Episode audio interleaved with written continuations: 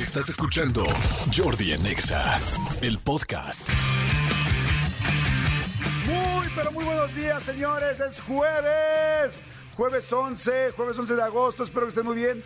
Saludos a toda la República Mexicana, pero fíjense, saludos de Estados Unidos, saludos a Guatemala, saludos a Centroamérica, saludos este, a toda la gente que nos escucha en diferentes lugares, pero así, en Estados Unidos y en Guatemala sí hay estaciones que nos escuchan así específico.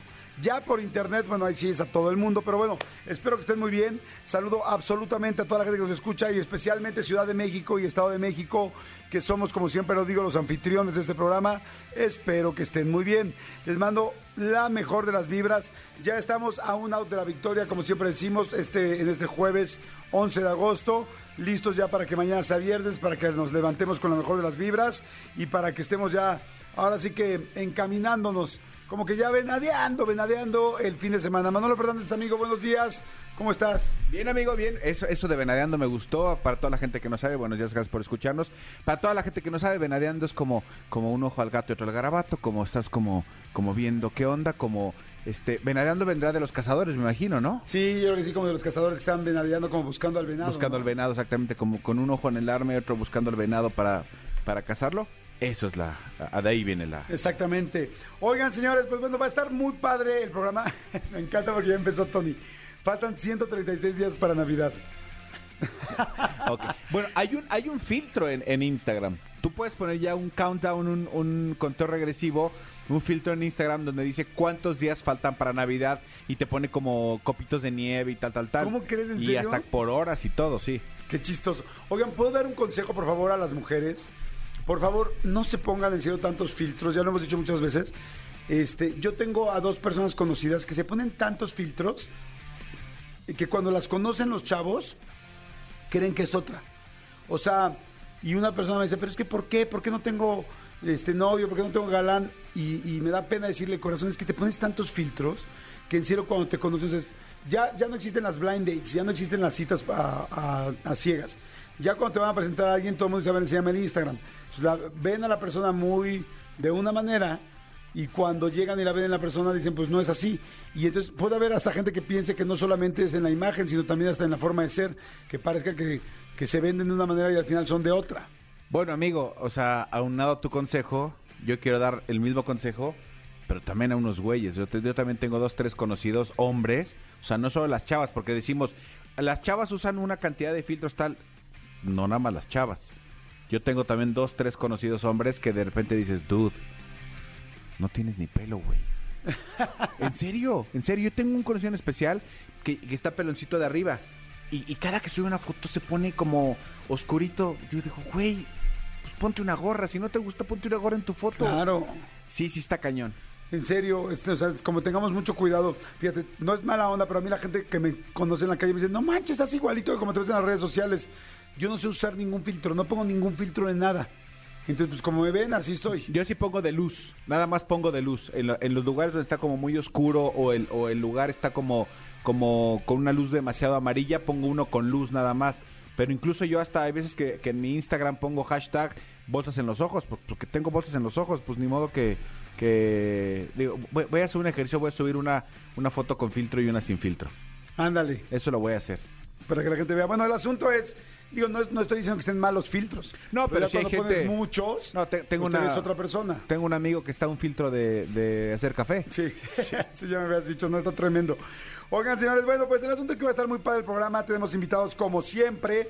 Estamos arrancando con la mejor de las vibras hoy en este jueves. Acuérdense además que estamos en la semana de los youtubers. O sea, estamos poniendo todos los días una entrevista que tuvimos con youtuber en, en el canal de, en mi canal de, de YouTube.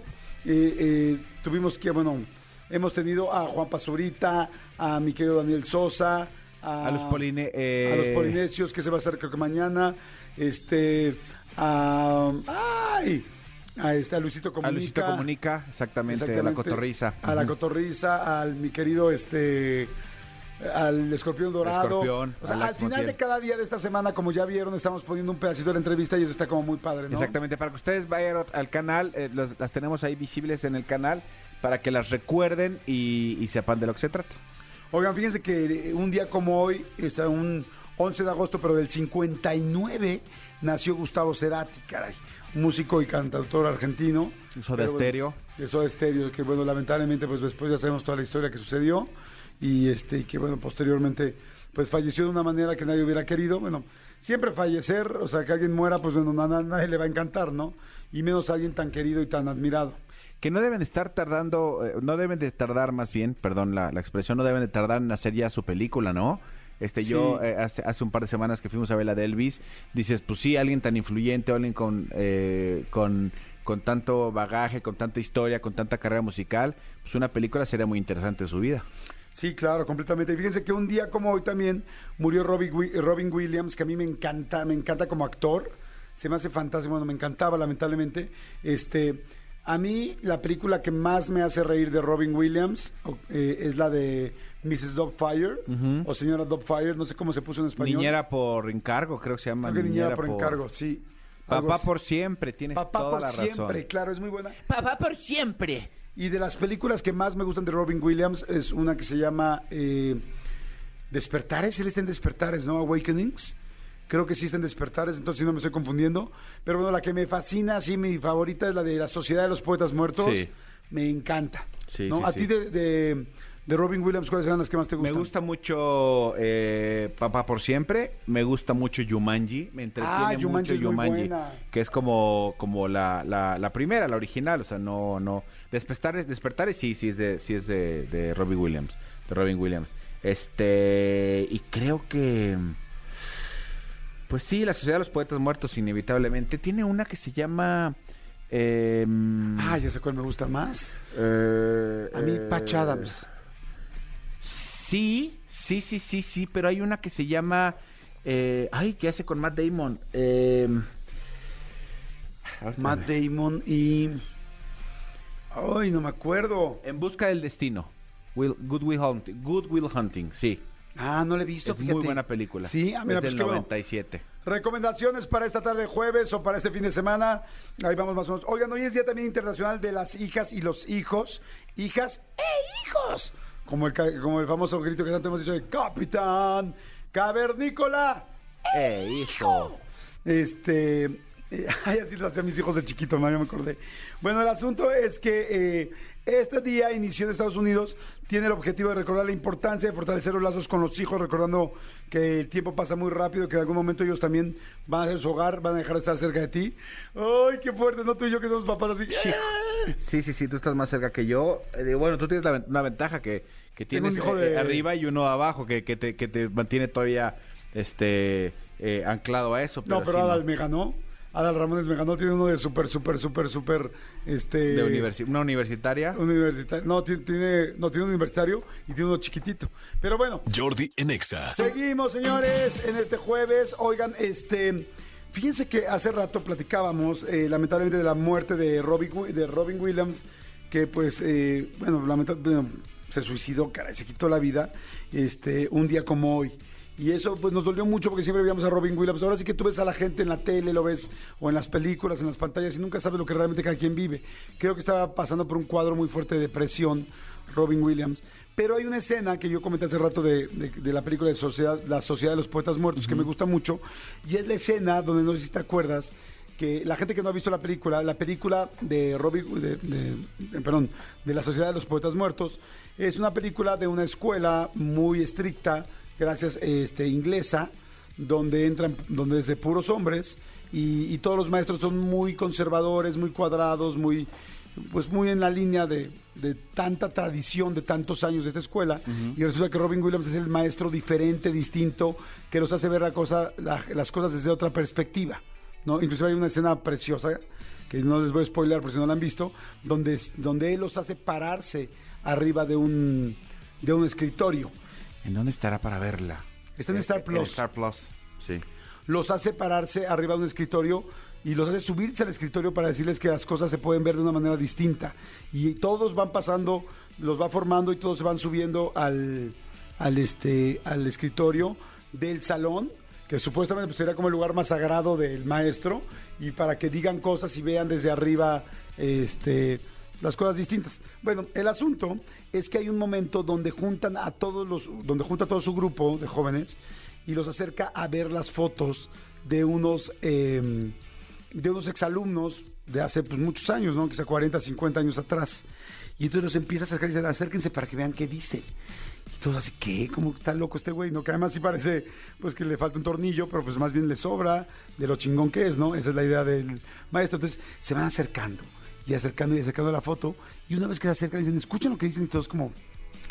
Y entonces él atrás en el oído les dice, Carpe diem, Carpe diem. Y entonces explica que eh, Carpe diem en latín significa aprovecha el día. Y dentro de lo que les dice de aprovecha el día, les va diciendo eh, frases. Este, dice, es la frase que el poeta romano Horacio eh, dis- dice, Carpe diem, aprovecha el día. Y ya luego les va diciendo, hay mucho que aprender y siempre hay grandes cosas ahí afuera. Incluso los errores pueden ser maravillosos. Sí, aprovecha se el momento. Y se los va diciendo. Y la verdad es que es un mensaje bien padre, ¿no? Es increíble. Te, te preguntaba porque creo que creo que eh, estoy en ese en ese momento donde eh, bu- buscas eh, películas o cosas que, que, que ver con tu con tus hijos y creo que a mi hijo esta película le va le va le va a gustar porque es esas películas que no envejece, creo yo. Sí, mira, yo la acabo de ver con mis hijos. La película es fantástica y, y sí está un poco lenta, porque ya para como hoy son las películas, eh, sí, tiene, eh, sí tiene un tono de lentitud. Sin embargo, es preciosa la película. Mi hija la aguantó perfecto, la disfrutó, se quedó así impactada con el final, que es buenísimo. Eh, que tienen que verla, pero sí la pueden ver. Lo que sí les digo es, sí, sí se nota un poco el paso del tiempo por la película. O sea, eh, eh, lenta, a- a- ¿cuántas, ¿cuántos rosados le vas a dar? ¿Cuántos rosados le daría? No, bueno, esa le doy cinco rosados Sí, sin sí, a dudas. De hecho, ganó el Oscar, ¿no? Eh, la Sociedad de los Poetas Muertos. No sé si ganó Oscar a la mejor película, pero por lo menos Robbie Williams yo creo que sí ganó el Oscar como mejor actor. No estoy, no me acuerdo, ¿eh? No, no, no sé la verdad. Mejor guion ganó nada más. Mejor guion, pero sí fue una peliculaza. Pero bueno, sigue siendo, ¿no? Entonces hay que buscarla en Star Plus. Qué padre eso del cine y las canciones, ¿no? La gente no se va ¿El cine qué? del cine y de las canciones y de la música.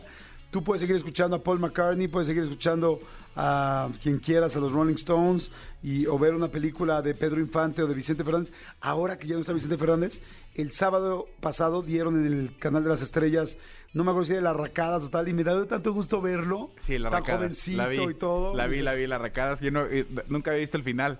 Y el final es fuerte, el final es fuerte con la mamá, el final es fuerte de la racadas. Sí, eh, eh, la música, este, las películas difícilmente envejecen, aunque sí hay canciones y sí hay películas que dices, ay, ojalá no cumpliera ni el año, Sí. ojalá no hubiera nacido, la verdad. Sí, los libros también. Los libros Los también. autores, ¿no? ¿Se acuerdan que una vez les platiqué que a mí lo que más me dio nervio cuando escribí un libro es que alguien me dijo la frase de ten mucho cuidado lo que pongas en el libro, porque un libro no cambia, no cambia de parecer, no importa el tiempo que pase. Y dije, ¡ay! Pues lapidaria esa frase. Dije, no me digan eso por piedad, si de por sí es difícil. Por eso, por eso se me hace como, como un poquito este injusto algunos contenidos que hay, por ejemplo, musicales o contenidos que hay este cinematográficos que ya es que es políticamente incorrecto. Sí, dude, pero pero pero o sea, cuando se hizo con el propósito que se hizo no era en ese en ese fin que ahora les eh, con esa carga eh, política que ahora le estás dando. Sí, eh, era otro momento, ¿no? Era otro momento. Hay una frase que me gustó mucho que ya le he repetido, que la dice este Roberto Hernández, eh, el chico de creativo, que me, me encanta su podcast, que de hecho hoy en la mañana lo estaba escuchando, este, que dice, no se puede juzgar la ignorancia del pasado con la situación del presente. O sea, es, cuando se hicieron Friends, pues no existía este asunto que hoy, la conciencia que hoy sí tenemos en cuanto al asunto del machismo y de las mujeres. O sea, había muchas cosas que, que no estábamos conscientes que hoy sí lo estamos y que hoy sí tenemos que, que cuidar, pero es como evalúas algo que se grabó hace 25 años cuando nadie teníamos esa conciencia aún. Claro. No que estuviera bien no tenerla, sino que en realidad no la teníamos y no sabíamos. Claro, ¿no? claro, sí, sí, por supuesto. Como el famoso éramos felices y no lo sabíamos. ¿no? Éramos felices y no lo sabíamos. Éramos felices y no lo sabíamos. Lo ¿no? teníamos en las manos y se nos ocurrió. Eso pasó en la pandemia, ¿no? Éramos felices de ir a trabajar y no lo sabíamos. Exactamente. Éramos felices de ver a tu jefe enfrente y no lo sabíamos. Sí, lo único que sí no, no, no, eh, eh, eh, me encantaba de la pandemia era el, el tránsito vehicular. Eso sí era increíble. Híjole, sí, éramos felices con el poco tránsito que Y no... no lo sabíamos. Y no lo sabíamos. Ahorita en verano como que...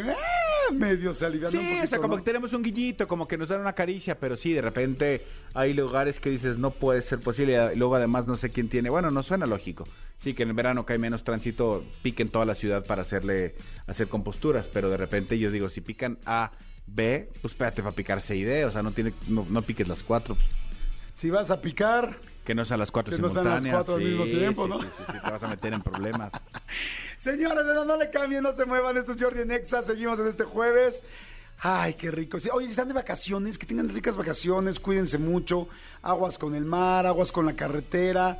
Este, digo, yo soy de persinarme antes de salir, pero bueno, cada quien en su religión y en sus ideas. Este, por lo pronto, eh, pongan atención si vienes manejando y decir, a ver, traigo la responsabilidad de tantas personas, voy a irme con cuidado, voy a no irme más rápido, voy a andar a una velocidad donde pueda frenar si sale una emergencia, porque en cualquier momento sale un perro, una situación, viene un coche en contra de ti en la carretera y se le sale una un tapón de este de, de los rines y te pega a ti en la Sí. en el en el, re- eh, en el parabrisas, o sea, en serio hay que tener mucho cuidado por más chingón que tú manejes. Sí, si, si de repente le, le van a le van a dedicar eh, una hora a hacer una maleta, pues dedíquele solo 40 y dedíquele 20 a revisar el carro. O media y media, revisen el carro, nada más que tenga buenos niveles, que esté bien este de llantas, de, de, de- de frenos, de balates, todo eso. Vale mucho la pena. Jordi en Exa. Señores, seguimos aquí en Jordi en Exa. Y fíjense que hace unas semanas eh, vino la psicóloga, neuropsicóloga, psicoterapeuta cognitivo-conductual, Yunuen Guido, y estuvo bien interesante porque hablamos del divorcio. Fue como la primera entrega, la primera parte del divorcio. Este, pero hay muchas cosas que platicar, así es que mi querida Yunuen, ¿cómo estás? Muy Feliz de que bien, estés otra vez aquí. Yo feliz, ya sabes que me encanta venir acá contigo, me la paso súper bien y además compartimos Sí. temas de interés con el público. Muy interesante, exactamente. Oye, Yunuen, a ver, la vez pasada platicamos de la primera parte del divorcio, que les hago así rápidamente un recap, muy rápido. Dijo que es muy normal que la gente hoy se divorcie, que hoy nos, nos casamos por amor, que así no empezó el matrimonio y que el amor es muy abstracto y muy maleable y muy cambiable. Entonces que después de los ciertos años y después de acabar el enamoramiento que dura máximo tres años, las cosas empiezan a complicar y, este, y el hastío y por supuesto la rutina hace que haya muchos cambios y muchas complicaciones. Que el ideal sería que cuando una persona está con ganas de divorciarse o ya no se siente cómodo con su pareja, antes de ir a la primera ventanilla, que es lo legal, eh, que creemos que es lo legal, la primera ventanilla es la de lo emocional. Es que veamos una terapia de pareja que no necesariamente es solamente para tratar de unirse, sino que una terapia de pareja puede ser para terminar bien y no terminar con ese enojo y furia, el cual va a complicar todas las cosas. Si hubo un engaño, si hubo un problema, si hubo golpes, si hubo acosos, si hubo miles de cosas, imagínense cómo va a terminar eso y cómo va a lastimar a los hijos. Y lo último que se dijo la vez pasada fue de que no debemos de quedarnos por los hijos, que quedarse por los hijos es una muy mala práctica de quedarse porque entonces arruinas a los hijos, arruinas a la pareja y te arruinas a ti y que hay muchas formas de hacerlo bien y después de eso nos empezó a explicar acerca de los tre- de, de cómo es el duelo y la primera parte del duelo era la negación, más o menos ahí nos quedamos ajá, exacto, y negación, negación, dolor, tristeza y que la tristeza, tristeza. va junto con el engaño. ¿Podemos arrancar otra vez de ahí? De el- Exactamente. eh, el, el duelo de divorciarse. Exactamente, bueno, para recapitular, ¿no? Recuerda, eh, en un duelo, la primera faceta que vas a vivir va a ser la negación, ¿no? Esto no me puede estar pasando a mí, ¿no? Esto eh, es que yo no pensé que me fuera a divorciar, es que yo no lo planeé así, es que yo quería un matrimonio para toda la vida, es que yo quería ver crecer a mis hijos, ¿no? Con, estar con mi esposa o con mi esposo, etcétera, hacer un proyecto de vida, estar aquí hasta el final de mis días, o sea, ese era un proyecto, ¿no? Y obviamente negar, negar, ¿no? Genera, eh, esta es la primera etapa, ¿no? O sea, entrar y negar que esto te puede estar pasando a ti. Después viene, acuérdate, una combinación de eh, la tristeza y el enojo, ¿no? Y la tristeza y el enojo en esta escala subjetiva de la que hablamos la vez pasada, pues lo importante de acudir a terapia es que lo mantengas, ¿no? Porque es normal sentirte triste, la tristeza es una emoción normal, ¿no? Pero no es normal enfrentar esto en un proceso de depresión, que ya es algo patológico. Igual sentirte molesto, disgustado, enojado, ¿no? Es la parte adaptativa. Eso en un proceso de terapia lo podemos mantener en niveles saludables, porque no quiere decir que erradiquemos tus emociones negativas del tema. Vivir emociones negativas es algo saludable. ¿Qué no queremos en un proceso de divorcio? llegar al siguiente nivel, que es la disforia, ¿no? Que es el... El encabronamiento, el decías, ¿no? La manera elegante y... Disforia igual encabronamiento. Exacto, la manera elegante y eh, apropiada que los terapeutas utilizamos para llamarle al encabronamiento. Y después viene la furia. Esos dos son altamente peligrosos y por eso es importante que, que nos atendamos, ¿no? Ahora, ¿qué viene después, no? Después viene eh, dolor, ¿no? Que también es algo saludable de experimentar, ¿no? Hoy día en Instagram y en Facebook vemos mucha contaminación de algo que se llama positivismo tóxico, ¿no? Ay, qué interesante, cuéntame. que es esto de no, no, no, tú sé feliz y brinca todos los días y arriba hurra, hurra, ¿no? O sea, no, ¿no? O sea, si estás pasando por un proceso de divorcio, no vas a estar hurra, hurra, feliz todos los días, ¿no? Brincando como el doctor Porras.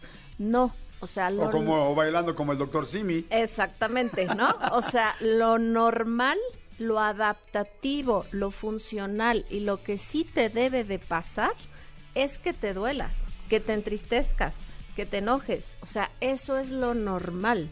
Porque es natural en el ser humano sentir emociones negativas y si vas en contra de ellas y no las sacas, por algún lado van a salir. O te sale gastritis o colitis o dermatitis o este gastritis, ¿no? O actúas con disforia, ¿no? O furia, como pusimos el ejemplo en el programa pasado, de incluso llegar a atentar contra la integridad de esa persona con la que estás tan furioso, ¿no? Y eso es pues peligroso para ti y súper eh, triste, ¿no? Que eso termine en una relación, ¿no?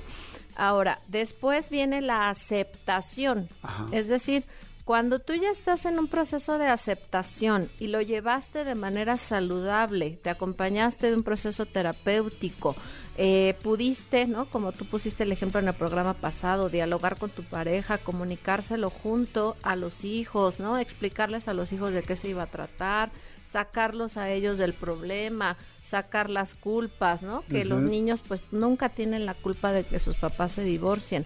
Afianzar y asegurarle a los hijos que no es un abandono hacia ellos y que la ruptura no es fragmentarles a ellos su vida, ¿no? Ajá. Sino al contrario, tratar de buscar que sea una familia que funcione mejor fuera de la casa alguno de los miembros, ¿no? Y que a partir de ahí hagamos cambios, ¿no? Y también cuando ya llega esta parte de aceptación incondicional, ¿no? Tú aceptas en la otra persona de la que te estés separando esas cosas por las cuales ya no estás con ella, pero ya no se las vas a reclamar porque ya trabajaste tu enojo, ya trabajaste Claro. tu las emociones que traigas ahí atrapadas, ¿no? Tu rencor, tu enojo, X, ajá. Y puedes llegar, que es algo magnífico y que yo te vi en las redes que tú lograste, es una amistad, ¿no? O sea, cuando tienes hijos, una amistad, es decir, tu expareja puede llegar a ser una persona con la que puedas convivir, ¿no? Al igual que tú, por ejemplo, puedes tener unas vacaciones, ¿no? Con tus hijos y la mamá de tus hijos. Que no quiere decir que sean pareja, pero sí siguen siendo una familia. ¿no? Tengo igual ejemplos en el consultorio en donde los papás están divorciados, ¿no? Pero hay un tema con el chavito, yo llamo a los dos y van los dos. Claro. O sea, y reciben la sesión los dos y la retroalimentación y se interesan los dos y oye, tú vienes la siguiente, yo vengo, se van de vacaciones juntos, o sea, como familia. Sí, sí, eh, estoy, estoy completamente de acuerdo. Yo hice también eso de al final de mi... A mí me pasó que cuando yo les avisamos a nuestros hijos que teníamos que nos íbamos a divorciar, dos meses después teníamos un crucero juntos. Y eh, mis hijos estaban muy ilusionados y nosotros mm, dijimos, vamos a echarle ganas para que ese último viaje vayamos juntos y no sea y no quede entintado como fue solo con el papá o fue solo con la mamá, es como vamos todos juntos. O se rompió Y- la ilusión Ajá. de ese viaje, Ajá, ¿no? Que a lo mejor todos lo adquirieron con mucha ilusión, llevamos un mucho año esperando. empeño, ¿no? Espera, etcétera. ¿Y ¿no? sí fue difícil? Sí, claro que sí. nos- o sea, le echamos muchas ganas. Oye, eh, ¿cuán- Divorcio no es destrucción, Jordi. Yo creo que eso es algo muy importante que transmitirle a los a los radioescuchas, porque también eso es algo que traemos en el imaginario colectivo, ¿no? Pensamos que te estás divorciando. ¡Oh! ¿no? O sea, estás en una tragedia, ¿no? Sí, es un proceso difícil, sí, es complejo, sí, desde todos los puntos de vista económico, familiar, ¿no? Social, ¿no? Es algo difícil, pero no es una tragedia y no debe de serlo ni para ti, ni para la pareja, ni para los hijos. O sea, se puede hacer de una manera adaptativa, funcional, saludable, asertiva, ecuánime, sobre todo. Oye, ¿cuánto tiempo dura ese mm, eh, eh, eh, ese este Duelo. Ajá, más o menos, porque seguro mucha gente lo está viviendo ahorita. y Más ya no sé o qué menos, sí, más o menos entre uno, dos años, ¿no? Más o menos. También hay que bueno que hiciste eso. Acuérdate, primera ventanilla, la ventanilla del terapeuta, la ventanilla emocional. Pero cuando tocamos ya la ventanilla legal o lo hacemos al revés, a veces los procesos cuando tocan la ventanilla uno, que es la de los abogados, pues como se andan agarrando del chongo con la disforia versus, bueno, ver, Encabronamiento. Exacto, la disforia o la furia a todo lo que da, pues ahí el proceso se hace más complejo, ¿no? Y hay divorcios que duran cinco años, ¿no? O sea, que estás metido en el proceso legal cinco años. Entonces, ahí, pues, por no haber tocado la primera ventanilla, ya te metiste en un problema legal cinco años. Claro. El- la disforia está cinco años contigo, el rencor está cinco años contigo, la furia está cinco años contigo, y entonces ya que te, ya que estás, eh, pues en un estado emocional, ¿no? Súper complejo, entonces vas y to- tocas la ventanilla 2, ¿no? Pues ese duelo va a estar súper complicado, ¿no? Y nos va a llevar mucho más Sí. tiempo, aparte de los cinco años que ya te echaste en el proceso legal, para poder tener eh, un resultado en donde tú te sientas bien. Entonces, fíjense nada más que interesante sería hacerlo en el orden en el que lo está diciendo Junuen. O sea, verdaderamente, es antes de irte a la ventanilla de legal, en serio, primero tratar de trabajar en ti, bajar las aguas, bajar el enojo para que pueda ser mejor todo eso. Entiendo que a veces no se puede porque quizá hay personas que se están amenazando con esa parte del dinero, con esa parte tal, y dices, tengo que correr aquí. Entonces ya si de plano no puedes pasarte, saltarte la ventanilla uno, nada más no, no elimines la, la, la emocional. O sea, por lo menos al mismo O tiempo al de mismo volada. tiempo, exactamente, ¿No? ¿no? Al mismo tiempo. Ahora, algo que es súper triste, yo te comparto, soy perito eh, certificado del Consejo de la Judicatura Federal, o sea, yo participo como perito en psicología en casos familiares en donde se están divorciando para evaluar, ¿no? O sea, qué triste, cuál de los padres es el, el, el que tiene mejores capacidades y ajá. aptitudes emocionales para conservar la guarda y custodia, ¿no? Porque a veces el problema se vuelve no solamente el divorcio, sino la guarda y custodia, incluso la pérdida de la patria potestad. O sea, hay casos legales que llegan al extremo, ¿no? De, de, de que tenemos que evaluar si el niño verdaderamente fue o no abusado sexualmente por el Híjole, papá, ¿no? fuerte. Al que se le está tum- se le está montando ya una una acusación de violación o de abuso, ¿no? O sea, imagínate la, la furia, por eso te digo, la furia es súper peligrosa porque puede arruinar la vida de muchas personas. Imagínate ir a los juzgados, porque me ha tocado estar allí, o sea, ir a los juzgados en asuntos en donde están los niños, Sí, ¿no? tienen que declarar. ¿no? tienen que declarar, ¿no? O entrar con el juez, ¿no? O ser valorados por peritos en psicología una, dos, tres, cinco, siete, diez veces, ¿no? O sea, entro yo como perito privado, entra el del tribunal, entra el del búnker, entra, o sea, el de la procuraduría. O sea, eso de verdad, si pueden evitarlo, evítenlo a toda costa. Oye, hay mucha gente que está mandando mensajes. Perdón, te interrumpí. Ujú. ¿Ibas a decir algo? Siempre es mi recomendación, ¿no? En la medida de lo posible, no metan a los niños. Sí, por favor. Sobre todo cuando son menores de edad, híjole, eso es complejo. A ver, eh, pueden mandar WhatsApps con preguntas 55 84 11 14 07. Dice: Hola, buen día, Jordi. Tengo, tengo ya un año de haberme separado de mi pareja, pero aún no puedo superarlo. Sé que yo pedí alejarlo y ahora no sé cómo superarlo. Tenemos dos niños y yo me quedé con uno de ellos. Lo hablamos, quedamos en un acuerdo con los niños, pero aún no lo puedo superar. ¿Qué puedo hacer? Muy buena pregunta. Ok, bueno, ahí lo que ella, eh, posiblemente, él o ella, perdón, expone como no poderlo superar, muy posiblemente es emocionalmente no ha podido adaptarse a esta nueva situación, ¿no?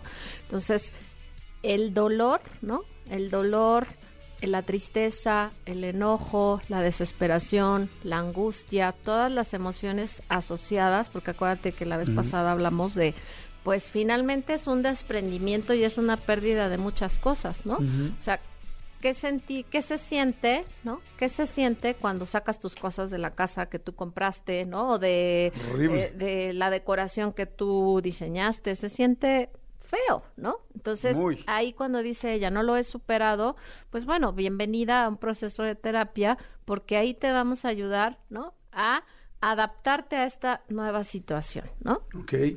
Dice, hola Jordi, yo tengo casi un año de que me comprometí, pero al día de hoy lo he estado alargando. Tenemos problemas de peleas. Él tiene niñas y a veces me siento presionada con ese tema porque no tengo tanta paciencia, pero las quiero muchísimo. Pero su forma de crianza no me gusta al 100%, es demasiado protector y eso hace que no tengamos tiempo para nosotros como pareja cuando ellas están en casa y eso es lo que ha hecho que no esté al 100% segura de si quiero o no seguir el compromiso. ¿Qué, qué podría decirme la doctora? Ok, bueno, pues igual lo mismo le sugeriría que si desde este momento, ¿no? Fíjate, ella ya está comprometida, posiblemente están planeando una boda, pero ahí está la duda en medio, ¿no? Entonces hay un dicho que muy coloquial que dice, ¿no? Si dudas, no dudes, ¿no? O sea, si ya Si la dudas, es no duda, es, no es. exacto, si ya la duda está ahí, qué bueno que que hablamos, que mandó este mensaje la persona, hay que eh, hablar con nuestro sentido común, ¿no? Nuestro sentido común nos dice por aquí sí, por aquí no, por aquí me siento bien, por acá no me siento bien, me- estoy siendo feliz, no estoy siendo feliz. Si hay dos niñas, ¿no? Que son de él y a ella no le está gustando el estilo de crianza y van a entrar en matrimonio y van a vivir con estas niñas, pues imagínate toda la serie de conflictos que van a entrar. O sea, ella no va a entrar en una relación de pareja, sino va a entrar en una relación de una familia reestructurada, Sí. que ya no le está gustando como es. Sí. Entonces, ahí Sí, mejor, ante la duda, mejor el no. y consulte a su terapeuta. Exacto. Última pregunta, rapidísimo, que ya se está acabando Sí. el tiempo. Sí, hola Jordi, estoy consciente de que mi esposo no me quiere y sé que lo mejor es separarnos, pero no puedo tomar la decisión. ¿Qué me podría decir la doctora? Igual, ah, en el programa pasado hablamos de posible codependencia, ¿no? O sea, ella ya sabe, ¿no? Que su esposo no la quiere, no quiere estar con ella, pero ella está ahí. ¿Qué le está llevando a ella estar en una relación en donde lo que tiene es rechazo? ¿Qué cosas hay en ti para que estés ahí? Hay que revisarlas en un proceso de terapia para que eh, podamos también dignificar nuestro lugar, ¿no? O sea, imagínate que estamos con una persona que nos está diciendo, no te quiero, Claro. y yo me quedo ahí. Sí, no. hay, que, hay que entrar a terapia y buscar. Exactamente. ¿Cuáles son tus datos? ¿Cómo te puede, cómo se puede acercar la gente contigo? Sé que das terapias por, en línea, sé que tienes mucho contenido. Exactamente. Estoy en sicyunuen@gmail, que es mi correo electrónico. Se pueden contactar por ahí. SIC de psicóloga. Exacto. Otra vez, por favor. Sicyunuen Guido, ¿no? Eh, Yunuen, perdón, sicyunuen@gmail.com. En Instagram estoy como sicyunuen Guido o yunuen.guido. Y en Facebook, Jun Guido. Y Juno lo escribes con Y. Y-U-N-U-E-N, Guido, G-U-I-D-O. Perfecto. Un Repite poquito complejo, pero Repite bien. el Instagram porque seguro todos me empiezan a decir Ajá. otra vez, otra vez, otra vez. Sí, Sic Yunuen Guido. SIC es P-S-I-C, Ajá. Yunuen, Y-U-N-U-E-N, Guido, G-U-I-D-O. ¿No? Yunuen.guido también pueden hacer la búsqueda. Perfecto, en, este, en Instagram. Ahí Gracias, estoy. Yunuen, está interesantísimo. Jordi en Exa. Señores, seguimos aquí en Jordi Nexa, este jueves de Pelis para la Banda. Y mi querido Guito Corona, ¿cómo estás, amigo? Amigos, ¿cómo estás? Muy bien, ¿y tú? Muy bien, muy contento. Te veo otra vez en Zoom. ¿Por qué no quieres venir a la cabina? ¿Por qué nos haces eso? Es la, creo que es la única manera en que puedo ver a Manolo Fernández, porque cuando voy a cabina nunca está. Entonces creo que pues es mejor así para que estemos los tres, porque pues creo que Manolo tiene algo contra mí, no sé tú qué piensas. Sin, sin Yolanda Mari Carmen. Oh, bueno.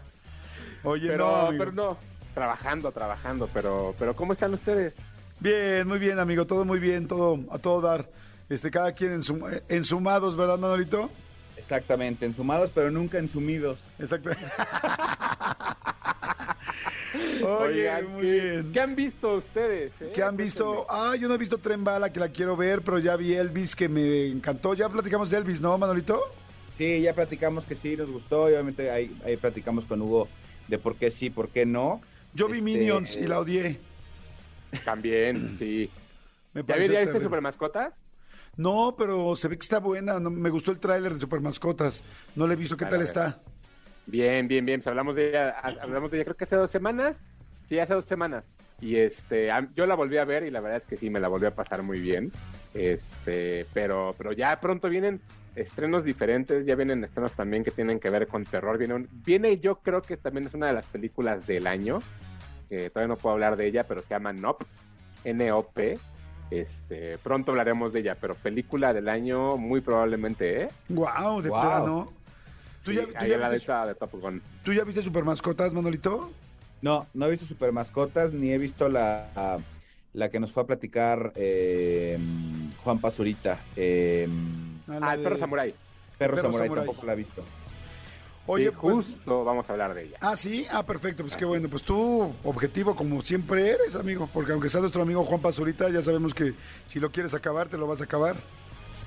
Pues no, pero si quieren arrancamos con esa. Órale, bueno, a ver, arrancamos, ¿qué va a pasar esta- este fin de semana, amigo? Pues sí, justo eh, el día de ayer, ayer, ayer miércoles subimos a- en el Instagram de Jordi Nexa una entrevista que tuvimos con las voces de esta película del perro samurai que son Juan Pazurita, Carla Díaz y Faisy, ¿no? Que creo que todo mundo los ubica por diferentes cosas, ¿no? En eso estamos completamente de acuerdo. Sí, Carla Díaz, eh, JNS, antes Jeans, para que sepan de qué Carla estamos hablando.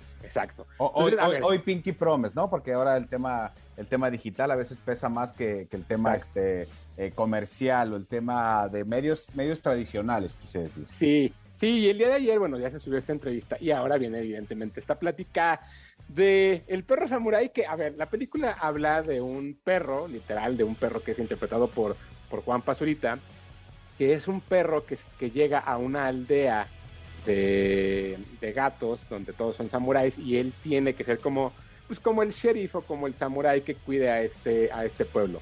Hay un, hay un gato que es malo, que es interpretado por Faisy en esta ocasión, que es, que es este, un personaje que, que quiere conquistar hasta cierto punto a, toda la aldea, y entonces pone a este perro a, a- combatir o a, o a pelear contra el pueblo, que el pueblo evidentemente odia a los perros, porque pues, son gatos, y pues de eso se trata la película. Hay algo muy curioso, creo, creo yo que la película no es nada buena. O sea, la película se siente vieja. Ok. O sea, en el sentido de que parece una película como del 2005 más o menos. O sea, es como una película que se siente que se siente extraña en su tiempo. Creo yo que el doblaje le ayuda muchísimo a la película. Y cuando hablo de mucho es muchísimo porque creo que las voces lo hacen muy bien. En mi particular punto de vista, y hay algo que no me gusta y es algo que siempre he odiado, pero eso es algo mío, es esta tropicalización de los, de los diálogos. O sea, se siente mexicana. O sea, justo te iba a preguntar eso, porque sí, muchas veces, eh, eh, este, este lunes tuvimos en, en De Noche a Juanpa, Juanpa Zurita estuvo invitado en el programa de tele, y justamente era una de las cosas que nos platicaba, que, que estaba muy agradecido, porque digo, ya, ya eh, la gente que no lo ha podido ver, el sábado puede ver la repetición, pero Juanpa nos decía, yo no sé si tú sabías, amigo Hugo, que Juanpa durante toda su infancia, gran parte de su adolescencia, tuvo un problema de tartamudez. O sea, No. él, él, tenía muchos problemas en el habla. Entonces, eh, el, el hecho de que para ahora, ahora él, después de todo lo que ha logrado y cómo se ha posicionado, ahora poder hacer un doblaje fue muy, si- muy significativo para él. Incluso en su, canal de, en su canal de YouTube sacó ya uno de tus mini docus que hace de- del proceso del doblaje. ¿A qué voy con esto? Una de las cosas que nos decía es que el director le permitió meter dos o tres cosas eh, ajenas al guion o extras al guion, porque normalmente, eh, tú lo sabes mucho mejor, pero para la gente se los contamos, normalmente el guion que un actor de doblaje tiene que ejecutar está revisado por 45.227 eh, manos, ojos, antes de hacerlo. Además, Ajá. Sí, perdón, pero que te- y, y- y sumando a eso, además no les dan todo el guion, les dan las partes Por que partes. ellos tienen que, que- que decir. Claro, claro, ¿No? claro. Entonces, ¿a qué voy con esto? Eh, eh, él nos dijo que le, que le dejaron meter dos o tres palabras, eh, lo que quiere decir que entonces, si el guion está con esta mexicanización que hablas, quiere decir Ujú. que ya de origen venía así. Sí, un poco lo modificaron. Lo que, lo que ellos me decían y lo pueden ver en la entrevista es, ellos hicieron dos versiones. Es la primera vez eh, en una película doblada de este estilo que se hacen dos versiones, una para México y una Ujú. para toda Latinoamérica. Ellos Más neutral. voz. Exacto, más neutral. Entonces, siento que en ese sentido el doblaje le ayuda mucho a la película. Ahora, eso no la levanta. O sea, la verdad es que la película, porque no puedes levantar una película que es mala con el doblaje. O sea, la Ok. puedes ayudar a que sea un poco mejor. Sin embargo, creo que la película de verdad es, es una película que se siente vieja y no lo digo yo, yo fui con, con Daniel, con mi hijo, nueve años, a la, a la función el domingo, la vimos, todo bien, terminando su reseña, y esa va a ser la reseña que yo voy a dar oficialmente en este programa, es, abro comillas, prefiero ver un documental de calzones de cuatro horas que volverla a ver, cierro comillas. Yo Eso no fue- digo eso, Ok. lo dice Daniel.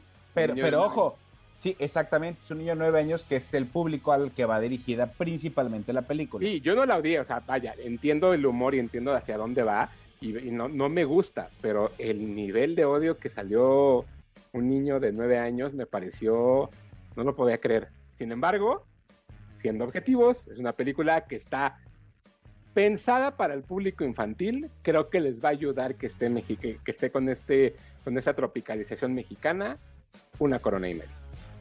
Ok, o sea, una corona y media, ¿y cuántos Danieles? No, pues ahí, no, pues no, ya él la, la odia. O sea, y, y, sea, curioso, yo lo, lo que le decía es una de las cosas que odio de, de Emoji Movie es esa tropicalización. A, a él le gusta, entonces no sé por ahí cómo fue, a lo mejor lo agarramos de malas, pero para que sepan, ahí está.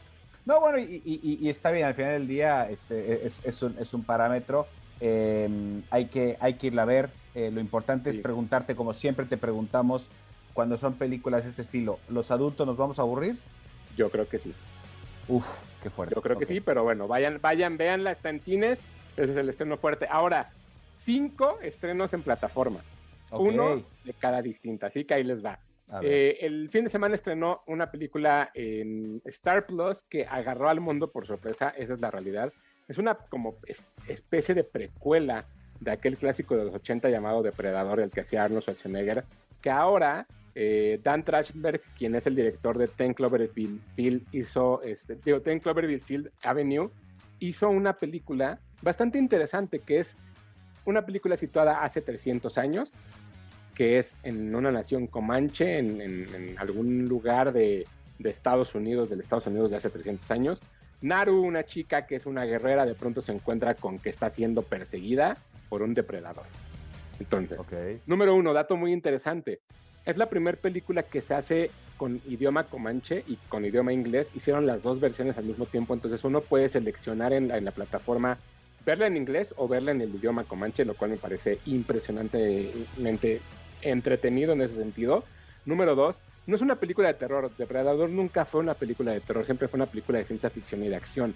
Pero evidentemente al tener un monstruo como un depredador parece que es desde terror, no lo es. Creo yo de verdad que es una gran película.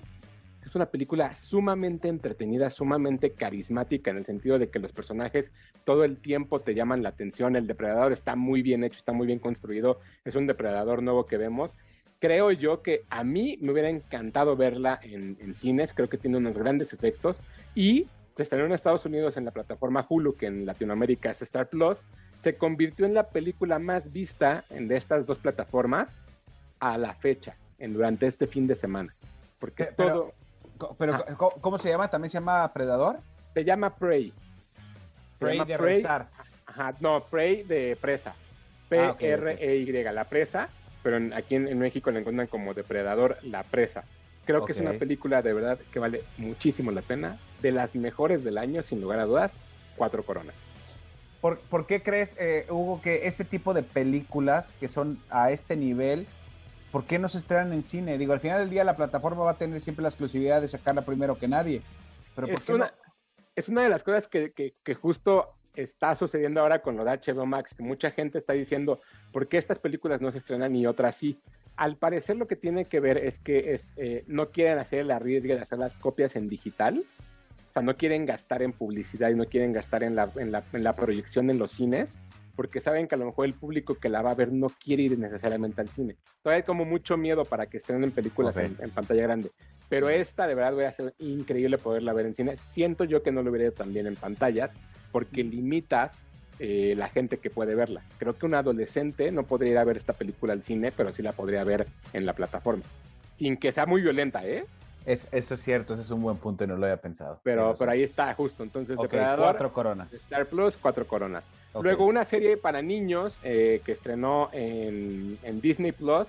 Es una serie de cortos muy pequeños, seis minutos cada uno más o menos, del personaje de Groot. La, la- la serie se llama I Am Groot. Son cortitos, así literal, cortos de seis minutos, donde vemos cómo va creciendo Groot después del final de la primera película de Guardianes de la Galaxia. Como bien saben, después del final de, la, de Guardianes de la Galaxia, Groot se destruye y crece en un arbolito.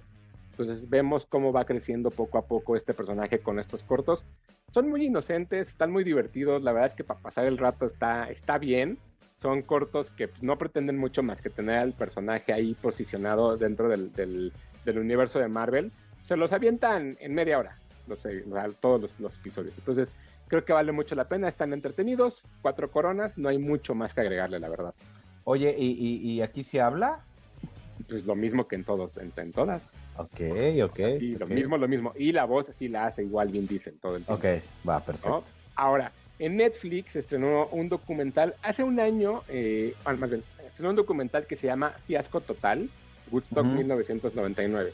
Hace un año justo estábamos platicando de un documental que estrenó en HBO Max de este festival tan polémico que se llamaba Woodstock 99, donde hubo una quema impresionante de, de vehículos y de cosas, donde hubo este as- Sí, que asaltos, o sea, hubo- Vandalizaron. vandalizaron por completo. Tenía que ver mucho con las bandas que tocaban, con el lugar en el que lo hicieron, con la mala organización que había en ese festival. Ese documental de HBO Max es increíble, es buenísimo. Ahora Netflix lo que hace es agarrar el mismo tema y hacer un documental completamente diferente con tres episodios, de los cuales pues evidentemente están hablando todo el tiempo del documental, están hablando de todas las bandas, están hablando de toda esta repercusión que hubo, pero en este documental tienen entrevistas con los orga- organizadores de ese evento. Entonces, siento que este documental de pronto es como la contraparte del otro y salen como a defenderse a sí mismos de todo lo que causó y todo lo que pasó durante, durante este, este festival en, de Estados Unidos del 99. Y creo yo que al final es un documental que queda un poco vacío porque no, no se vuelve tan crítico como el otro. Sin embargo, es, es interesante analizar y ver cuál es el punto de este documental. Está en Netflix, fiasco total. Yo le doy tres coronas. Creo por mucho que el de que el de Net, del de HBO es mucho mejor. Ok, fiasco total, tres coronas. Eh, eh, eh, ¿Recomiendas ver el de HBO primero para luego ver este? Recomiendo ver los dos. No sé cuál sea el orden sugerido, pero sí se van a aventar en todo caso como seis o siete horas de material en general. Porque el de HBO también es largo. Entonces creo que es bien, pero, pero me parece un documental mucho mejor armado. Ok, entonces, eh, sin importar el orden, pero sí recomiendas ver ambos. Sí, sí, sí, yo creo que de verdad es, es bien interesante ver cómo de pronto un mismo tema puede tener dos puntos de vista tan Se diferentes. aborda, y eso, ok. ajá. Luego, en, en- en Apple TV Plus estrenó una película eh, que, híjole, es bien difícil hablar de pronto de películas que, que hubieran sido, ¿no? Pero esta película que se llama Lock o Suerte es una película producida por, por, por Apple, producida por Skydance Studios, pero el productor principal es John Lasseter, que pues, John Lasseter antes estaba en Pixar y ahora regresa porque eh, él, él se fue de la compañía por unos problemas que, que- que hubo ahí como al parecer de Me Too que nunca le pudieron comprobar, sin embargo el cambio generacional también ayudó a eso. Es una película que se llama Lock, que habla de una chica que se llama Sam, que es una chica que todo el tiempo tiene muy mala suerte y de pronto se encuentra con un gato negro, el cual el gato le cambia la suerte con una moneda eh, y entonces a partir de eso ella empieza a tener suerte, pero se le pierde la moneda. Consigue y busca al gato y de pronto se da cuenta que llega a una tierra donde se produce la buena suerte, donde los gatos son los que producen la buena suerte, donde toda esta cultura de la buena suerte empieza a pasar. Y Pero los gatos, pero los gatos de esta tierra no son gatos samuráis y No. tiene que llegar Juan Pazurita a combatirlos. No, no, no, no, no, no, Ah, no, tienen que llegar y son... Yo son- dije, son- yo dije, ya hicieron ahí un este, un featuring, ya es una mezcla de, de Un mundos multiverso. gatunos, ajá, un multiverso gatuno. Sí, no, no, no, justo la parte donde están los gatos em, se vuelve muy divertida. Ahora, dos cosas. Uno, la película arranca muy bien, pero la película arranca fuerte porque esta chica cumple recién 18 años y sale de un orfanato, entonces tiene esta cosa de, de- la mala suerte, tan de mala suerte es que nunca la adoptaron. Entonces, ahí hay un mensaje sumamente interesante. Y número dos, el gato que, que digamos es el de la buena suerte, es un gato negro, que normalmente los gatos negros están asociados Es al a- revés, a ajá. la mala suerte. Entonces tiene por Sí. ahí un truco bastante interesante. La película dura un poquito más de una hora y media. Siento que eso es lo que causa que no sea tan buena. Además de que la animación se siente también un poco eh, ¿cómo decirlo? No es que no es mal hecha, como que no llega a los estándares de los que estamos acostumbrados como Pixar o como este como la misma Skydance o simplemente como como las, las películas de, de, de Sing. ¿No? O sea, Creo como que, como que le faltan 20 minutos de render. Más o menos, ajá, los 20 minutos que le sobran le faltaron al render, ándale. Ok, justo. ok. ¿no? Entonces, pero la película está muy divertida, está entretenida. Es la primera película que lanza Apple TV Plus para niños, bueno, para, para un público infantil. Creo que vale mucho la pena revisarla. Las voces en, en- en español, la realidad es que no sé quiénes sean, porque no, es, que no, no usaron voces como muy relevantes, en ese sentido, como muy famosas. Sin embargo, las voces en inglés, pues está Jane Fonda, Whoopi Goldberg, Simon Pegg, Eva Noblezada, este, John Ratzenberg, o sea, gente que lleva mucho tiempo haciendo también voces en películas de este, de este estilo y, la, y está entretenida, vale la pena sobre todo para el fin de semana con los niños verla, tres coronas. Tres cosas. Fíjate que yo, yo vi mucho la publicidad de, de esta película. Este, yo sí pensé que era de, que era de Pixar, o sea, jamás me imaginé que iba, que iba a sacar la Apple TV Plus. O sea, yo sí pensé que era- en, cin- en cines, era como un tema este, de estas eh, grandes producciones que iban a aventar en el verano. Sí, pero fíjate que no, no, no está, estaba pensada justo para la plataforma, entonces creo que también es una muy buena, muy buena apuesta todavía.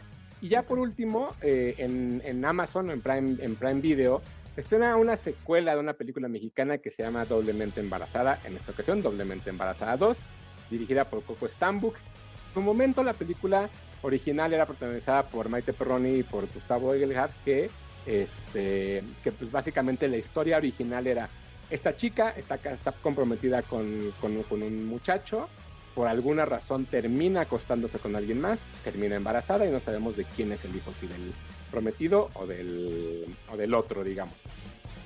Estos dos, eh, al final de la primera película algo sucede con la, con la, con la esposa, que bueno, básicamente fallece, eh, y entonces ellos dos se quedan con las niñas que nacen, que son un par, que son Sol y Luna, y entonces ahora son papás.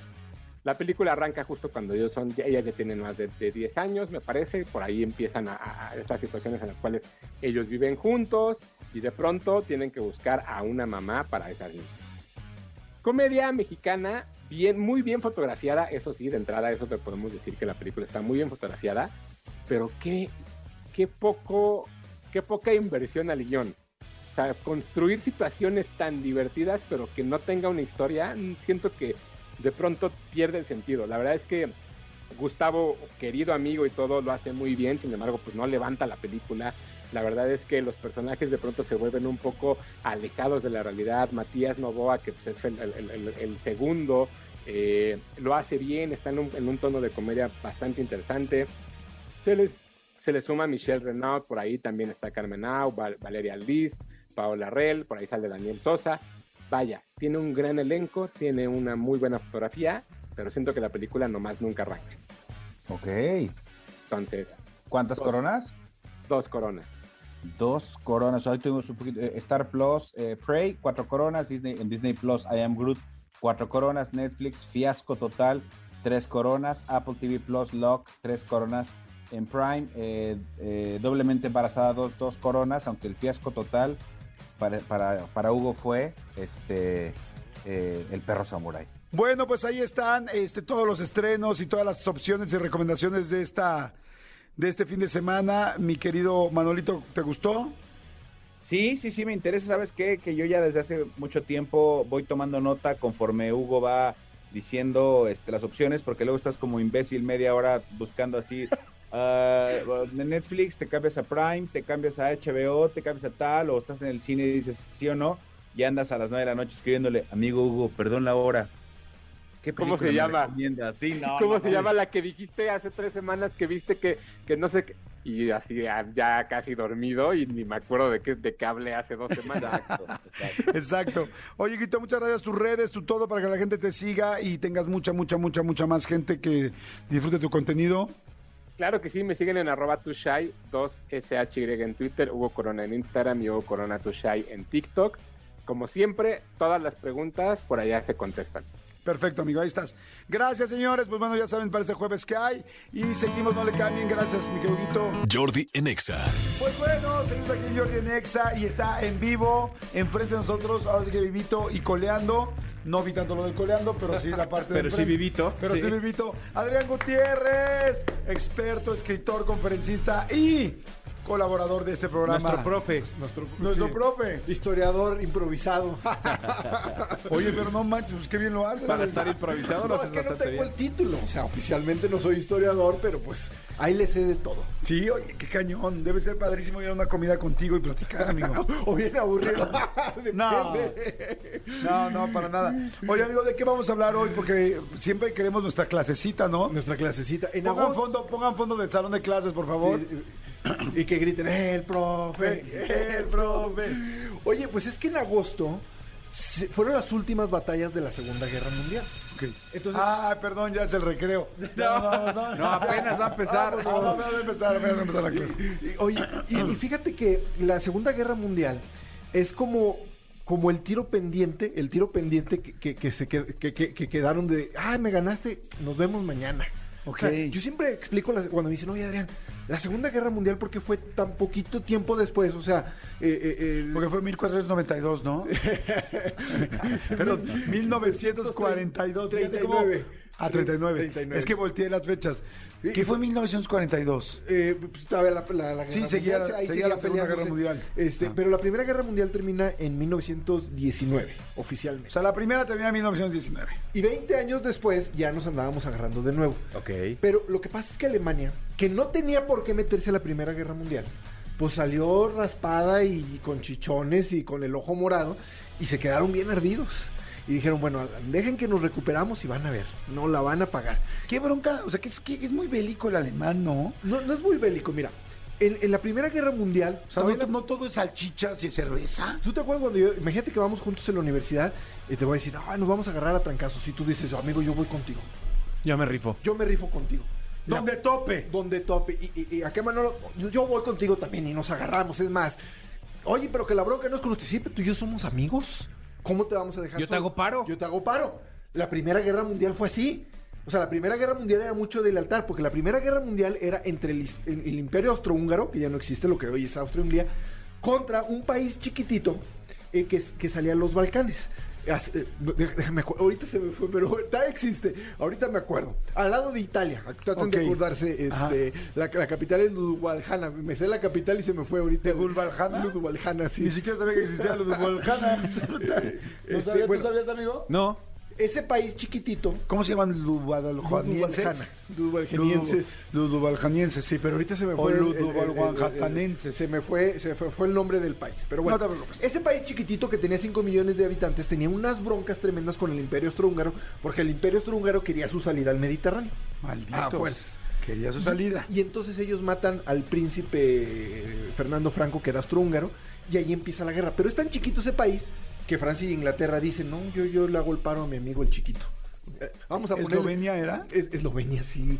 sí, sí Es sí, Eslovenia. Sí, mira. Eslovenia. 10. Qué, qué bueno que dijiste Eslovenia antes de que, de que yo dijera lo del amigo el chiquito. Ajá. Entonces, este, tienes 10, Eslovenia fue. Entonces, dicen, yo ya le hago el paro a mi amigo el chiquito. Y entonces Alemania dice, ah, pues yo le hago el paro a mi amigo los franco, los, los, los austrohúngaros. grandotes. Los grandotes. Y entonces acaba la segunda, la primera guerra mundial entre Francia, Inglaterra y los, los amigos de ellos contra Alemania, que no Ah. tienen nada que ver. Ok. O sea, Ok. entonces, pero los animales, los animales, oye, los, Los alemanes. los alemanes salieron tan raspados, pero tan raspados, Se enchilan. que se enchilan y dicen, al rato vemos, al rato vemos. Y a la hora que llegó Hitler, este, los dicen, oye, hay que vengarnos, hay que recuperar nuestros territorios que nos quitaron los, los, los austriacos y ahí los, los polacos y los franceses, y ámonos con la guerra. Pero si has visto así como cuando dicen, ah, vamos a poner así, como cuando se voltea un camión con mercancía en México y que todo el mundo llega a agarrar. La rapiña, sí. La rapiña. A la hora que empezó Alemania con, con- Alemania con eso, los japoneses dicen, pues nosotros también. O sea, si, si nosotros, si Alemania está agarrando por Europa, pues nosotros empezamos a agarrar acá por Asia. Ok. Y empieza a invadir China y empieza a invadir por acá y empieza a invadir por acá. Y todo estaba más o menos en paz con el resto del mundo porque la guerra estaba en Europa, la guerra estaba en Asia, hasta que, hasta que Japón dice, mira, quiero invadir Australia. O sea, imagínate qué tan ambiciosos andaban, que se quiere invadir Australia, pero Es que es un territorio. es un territorio, pero aparte cuenta con el apoyo de- del Reino Unido. Y dice, ¿quién le puede venir a hacer el paro a los australianos? Pues los gringos. ¿Y dónde están los gringos? Pues en Hawái. Dice, pues les madrugo. O sea, están en Hawái porque estaban ahí trabajando. en el Pearl Harbor, ahí estaba la, la base, la de la película, la famosa. Entonces dice, yo llego, me los madrugo, les trueno todas sus tropas y ya Les no... trueno su su cacahuatito. cacahuatito, y, Y ahora bueno. ¿quién va a venir a hacerles el paro? Ya no van a tener con qué. Ya no van a tener con qué. Y en ese entonces los aviones no llegaban. Claro. O sea, no había como que, ay, llegamos en avión y lo mandamos y en dos horas ya estamos. Ah, lo que llegaban en barco desde Hawái hasta Australia. Exactamente. Entonces, ellos bombardean Pearl Harbor y ahí entra Estados Unidos. Ok. Ahí empieza la guerra, ahora sí mundial. Ahora, o estás conmigo o estás contra mí. Entonces, ahí está un, des- un despapalle. O sea, la, la razón por la que empezó la Segunda Guerra Mundial fue. Alemania que quería recuperar todo lo que había perdido y, y, pues vengarse y desquitarse de, de la Primera Guerra Mundial. Y ahí empiezan prácticamente Ahí todos empieza- los y ahí es aliados. dicen todos, no, pues yo también, Italia también, pero los italianos eran medios güeyes. La, me- la mera verdad, o sea, ellos decían, Andaban comiendo pizza. andaban comiendo pizza, pero dicen, ¿para dónde? Dicen, para África. Pues África, ¿qué? O sea, o sea, los italianos agarraron para África y aparte les ponían unas madrinas en África que, que ni podían, o sea, entonces mejor se le pegaban a Es Alemania. que los africanos son cabrones, Sí, sí, sí. eh, o sea, son bien duros. Pero querían repartirse el mundo. Ahora, Alemania se rinde en mayo del, del 45. O sea, eh, llegan por todos lados, los rusos por el este, los, los- los- los- por Normandía, los... Pregunta aquí en medio. Aquí estaba el asunto al mismo tiempo el, el holocausto, ¿no? Sí, sí, sí, sí, sí. ¿Por qué? Mira, el holocausto tiene muchas razones. Una, la principal, era ideológica. O sea, Hitler estaba buscando la raza superior. Él se creía eh, heredero de los nubelingos, que era un- un- una, una- es un mito noruego de, de la, la- raza aria. Ni siquiera eran alemanes, pero ellos, los, los, los alemanes del norte se creen también vikingos. O sea, Que dicen, era de la famosa canción, la de Nubelingo, lingo, lingo, lingo, Así ¿No? cantaba, así, cantaba, así cantaba el ejército cuando iba a la guerra. Oye, porque a ver, yo, y a ver, pregunta.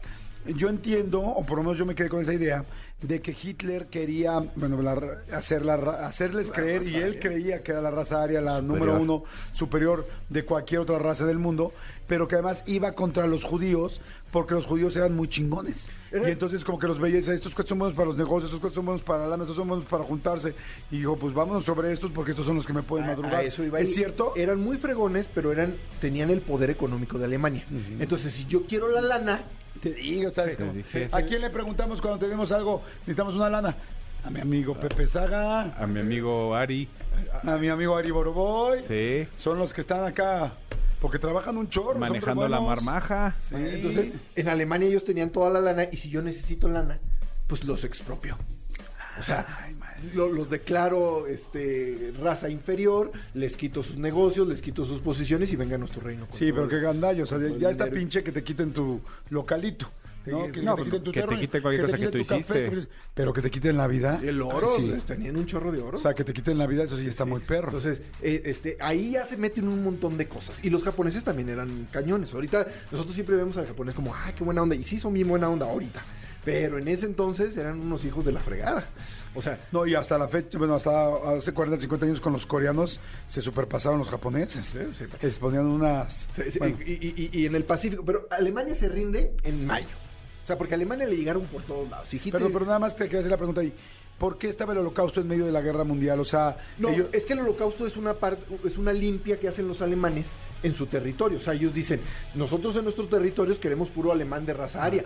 Y el alemán durante mucho tiempo iba ganando la guerra. O sea, eh, la verdad es que de, de 1939 a 1943-44 el alemán iba arrasando. O sea, Alemania tuvo un error, si- si le ponemos en serio, Alemania tuvo un error garrafal.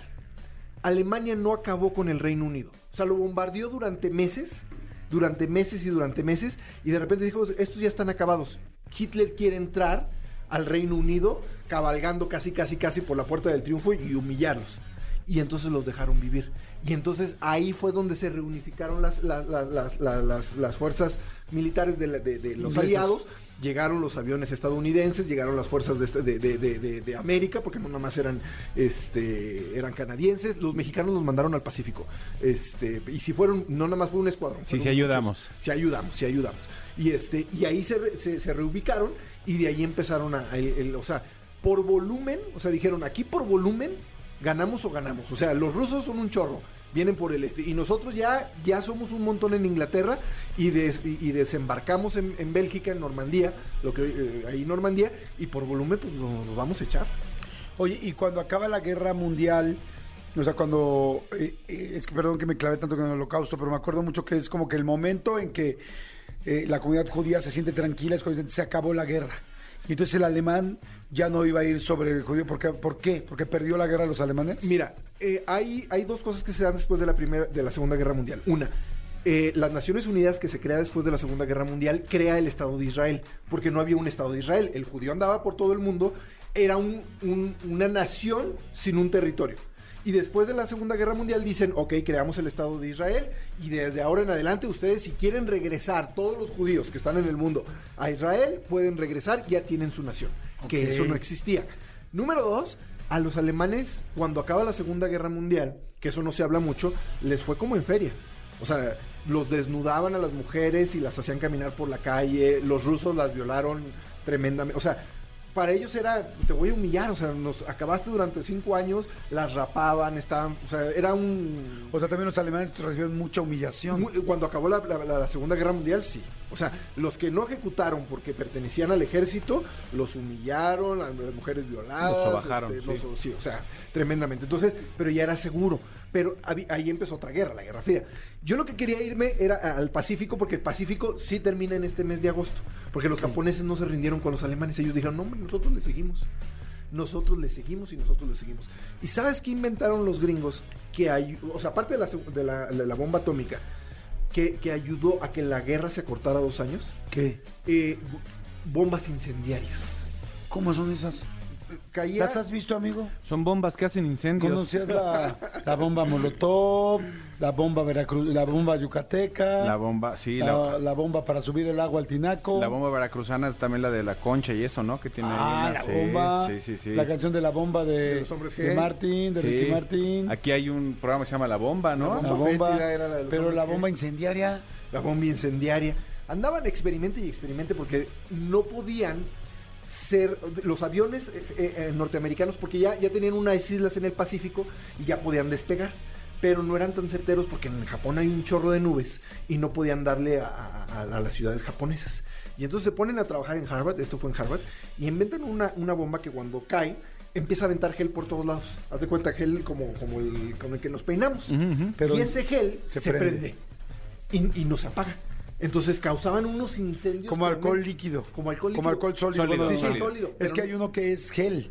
O sea, hay un alcohol que es Ah, sólido, sí, pero que es gel. Ah, pues ese, ese, ese principio. El de los buffets, Exacto. el que ponen abajo en los, en los- Claro, en los claro. buffets, Es- se lo es- prendes es- y nunca se sí, sí. consume. Entonces, esa bomba lo que hacía era, pues ya no le tengo que atinar a donde le tengo que atinar, porque no le estaban atinando a, a- a los suministros. A ¿no? donde le pegue, va a explotar. Entonces, donde le pegue, quemamos.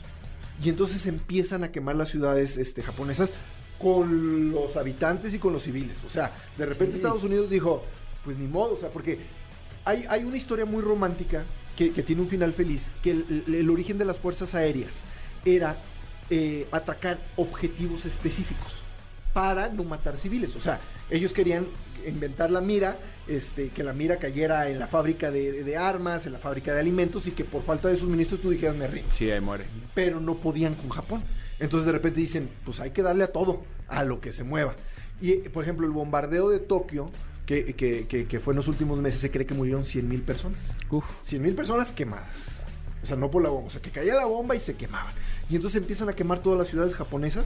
Y ahí es donde el japonés dice que se me hace que mejor si nos rendimos. Y luego llegan con la bomba atómica que ponen en Hiroshima y Nagasaki. Y ahí dicen, ¿sabes qué? Sí, ahí Se acabó. Muero. O sea, Sí. ya para qué le seguimos. Ya Alemania ya se había rendido, ya Italia ya se había rendido.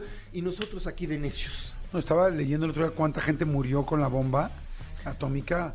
Eh, Fíjate que se murió más, nada más que eso no lo dicen, con las bombas incendiarias. ¿En serio? Porque en, en- en- en- en- en las bombas atómicas ya habían aventado en esas ciudades bombas incendiarias. Entonces ya había muerto mucha población. Entonces la bomba atómica nada más fue para que vean si le siguen.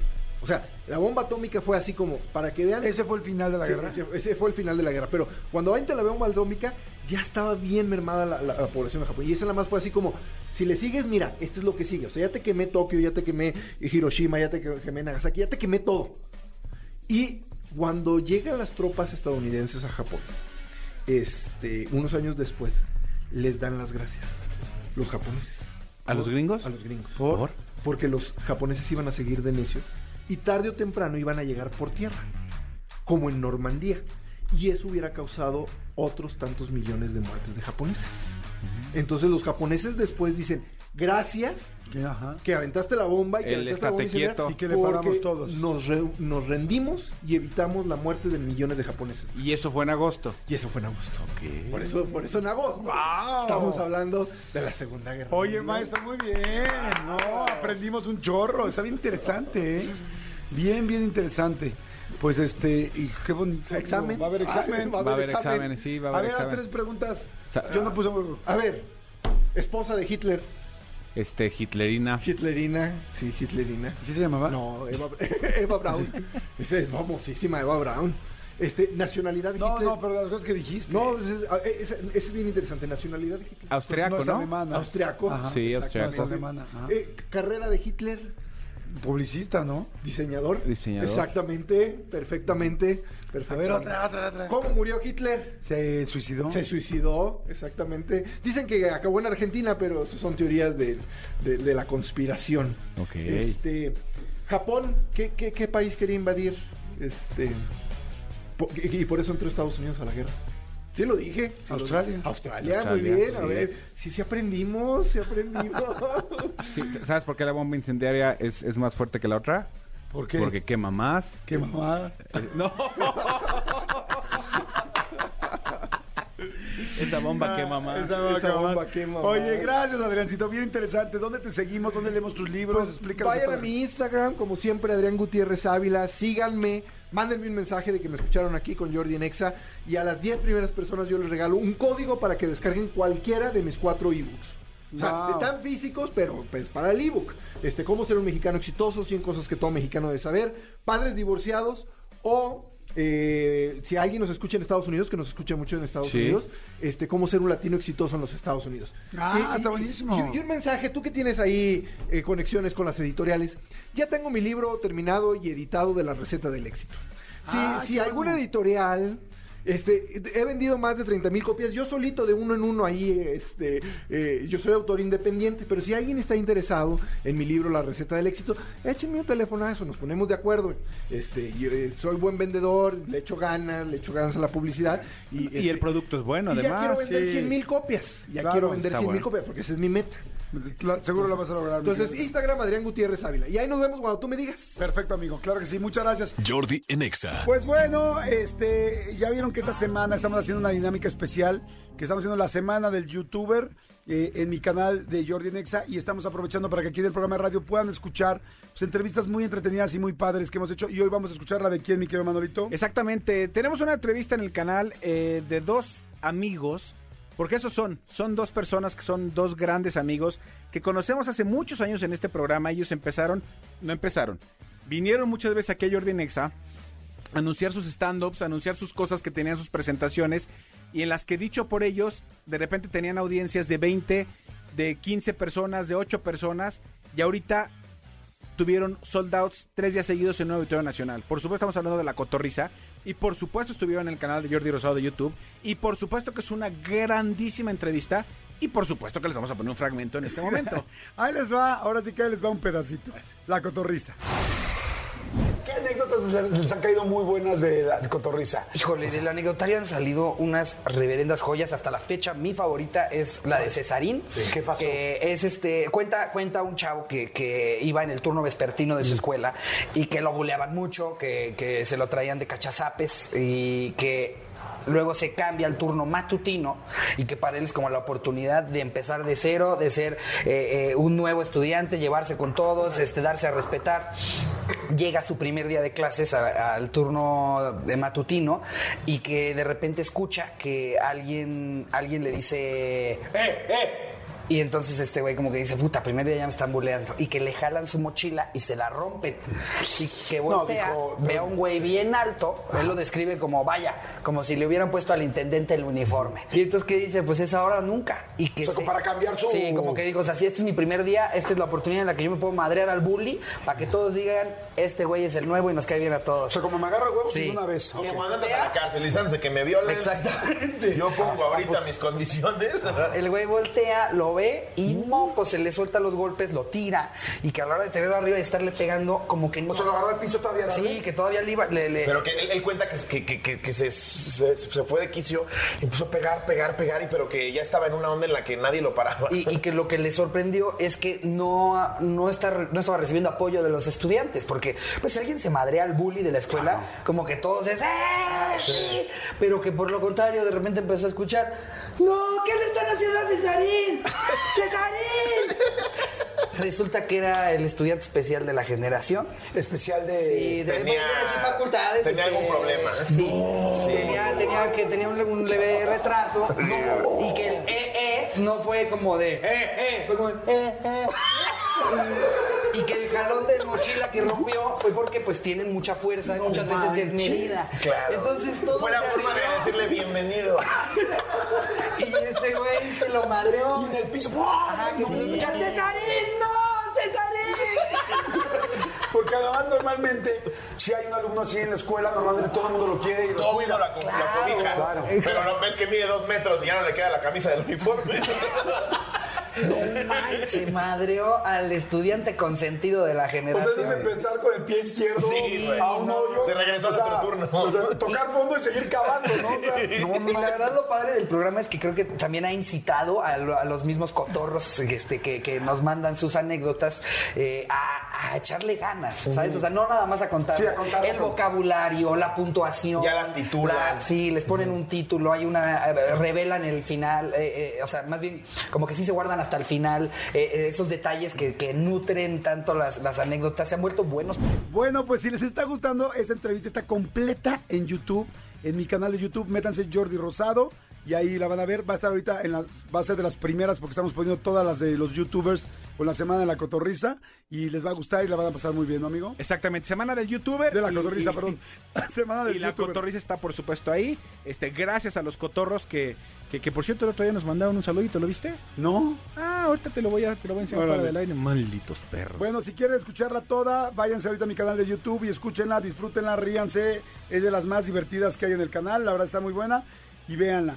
Y nos escuchamos mañana, este, en punto a las 10 de la mañana. Manolo, muchas gracias. Al contrario, gracias a ustedes. Ya estamos acabando la semana. Venga, último jalón. Ya, mañana es viernes, qué delicia, Serpentario, muchas gracias por todo. Nos escuchamos mañana. Abur. Escúchanos en vivo de lunes a viernes a las 10 de la mañana en Exa FM 104.9.